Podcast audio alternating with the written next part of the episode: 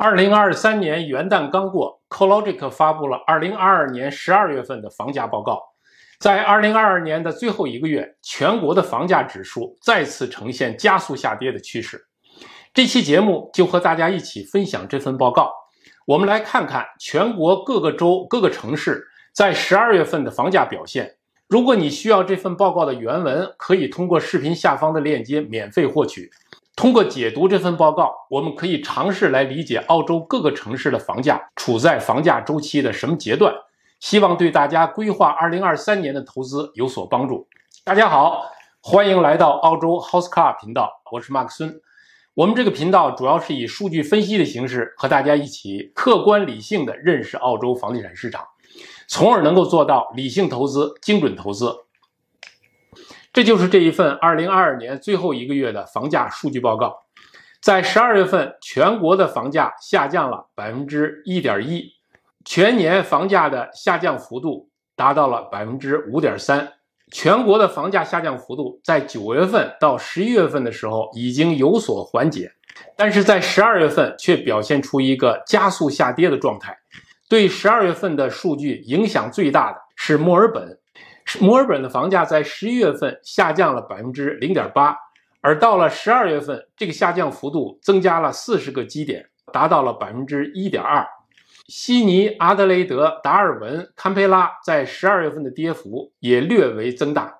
布里斯班和霍巴特表现出下跌幅度有所减缓，珀斯则表现出两个自然月的上涨。这张表列出了各个首府城市的十二月份的单月涨跌幅。和最后一个季度的平均涨跌幅和年度涨跌幅，我们先来看看月度和季度的涨跌幅的对比。如果这两个指标都是下跌的，那么十二月份的月度跌幅乘以三，如果大于季度跌幅的话，那就说明是在加速下跌的。我们先来看悉尼，悉尼的月度跌幅为百分之一点四，那么乘以三的话呢，就是百分之四点二。实际月度跌幅呢为百分之四，可见十二月份的跌幅呢，基本上是处于这个季度的平均跌幅。虽然月度跌幅稍稍偏大，但是并不明显。因此呢，我们可以认为悉尼并没有出现明显的加速下跌的情况。墨尔本的月度跌幅为百分之一点二，如果乘以三的话，就变成了百分之三点六，而实际季度跌幅呢只有百分之二点九。因此，墨尔本在十二月份是明显加速下跌的。布里斯班的十二月份的月度跌幅为百分之一点五，那么乘以三的话就是百分之四点五，明显小于实际季度跌幅的百分之五点四，说明布里斯班的房价下跌速度有所缓解。但是要注意到，布里斯班这一个季度的跌幅百分之五点四是非常巨大的跌幅。如果按年化计算的话，乘以四，跌幅将达到百分之二十以上。因此，布里斯班的下跌速度虽然有所缓解，但仍然是很大的。阿德雷德的月度跌幅为百分之零点四，那么如果乘以三的话呢，是百分之一点二，稍稍大于季度实际跌幅的百分之一。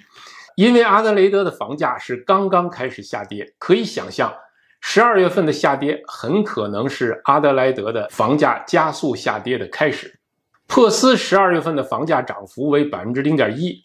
季度涨跌幅为零，因为百分之零点一这个数值仍然偏小，因此我们也不能认为有明显的上升趋势。但是可以理解为珀斯的房价具有较强的抗跌性。霍巴特的月度跌幅为百分之一点九，为所有城市当中最大的。如果乘以三的话，为百分之五点七。实际月度跌幅为百分之四点九，说明霍巴特也表现出了明显的加速下跌的趋势，尤其是它的月度跌幅百分之一点九，如果按年化来看的话，已经超过了百分之二十二。大家知道，霍巴特的房价已经下跌了半年之久，那么在十二月份又开始明显加速下跌，其实这一点也一点都不意外。为什么呢？因为霍巴特自2016年以来的累计涨幅已经非常巨大，实际涨幅远远超过了长期趋势，就意味着存在较大的下跌空间。所以，霍巴特的下跌幅度或者下跌速度如果继续加大的话，也不应该出乎我们的意料。类似的例子就是布里斯班。布里斯班之所以下跌幅度和下跌速度都非常大，就是因为前面的涨幅非常高。下面达尔文和堪培拉的月度跌幅，相对于一个季度的平均跌幅来说，也是略有增大的。我们来看右边这一列，是各个城市一年以来的表现。悉尼跌幅为百分之十二点一，墨尔本跌幅为百分之八点一，布里斯班跌幅为百分之一点一，阿德雷德涨幅为百分之十点一。我们来评价一下阿德雷德。阿德雷德的年度涨幅在所有城市当中是最高的，可以说是在这一年当中表现最好的城市。那么，是不是说明阿德雷德仍然值得我们去投资呢？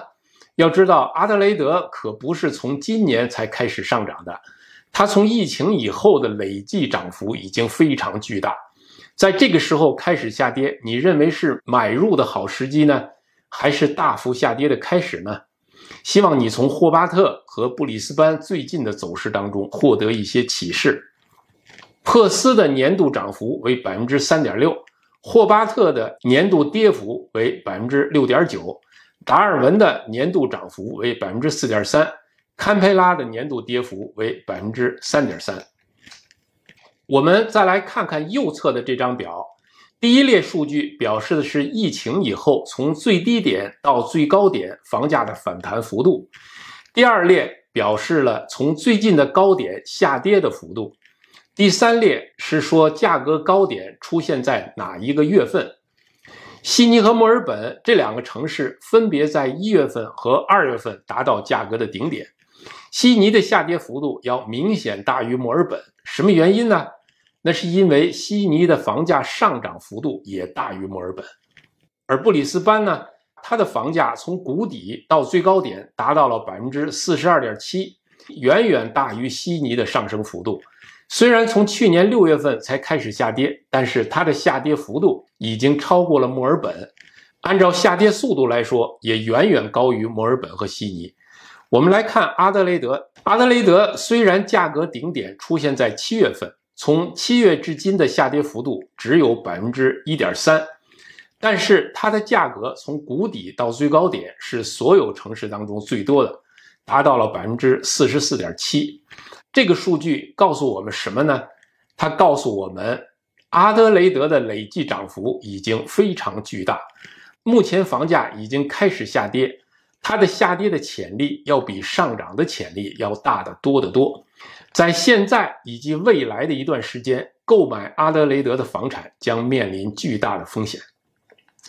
从2020年到2022年年初，在阿德雷德购买房产的朋友们，相信都获得了非常高的资本增值。阿德雷德向我们开放了两年的时间窗口，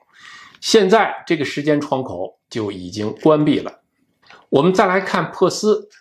珀斯从谷底到波峰的价格差为百分之二十五点九，从价格顶点到下跌的幅度为百分之零点六。霍巴特疫情以后从谷底到波峰的反弹高度为百分之三十七点七，从高点回落的幅度为百分之九点三。霍巴特我们前面说过了，它多年以来的累计涨幅十分巨大，下跌的潜力也是非常巨大的。达尔文的房价从谷底到波峰的涨幅为三十一点一，从顶点以来的下跌幅度为百分之一点二。对达尔文，我们就不做过多的评价了。堪培拉的波谷到波峰的涨升幅度为百分之三十八点八，从波峰下跌的幅度为百分之七点六。如果和悉尼、墨尔本的房价做对比的话，就可以知道堪培拉的房价仍然在下跌途中。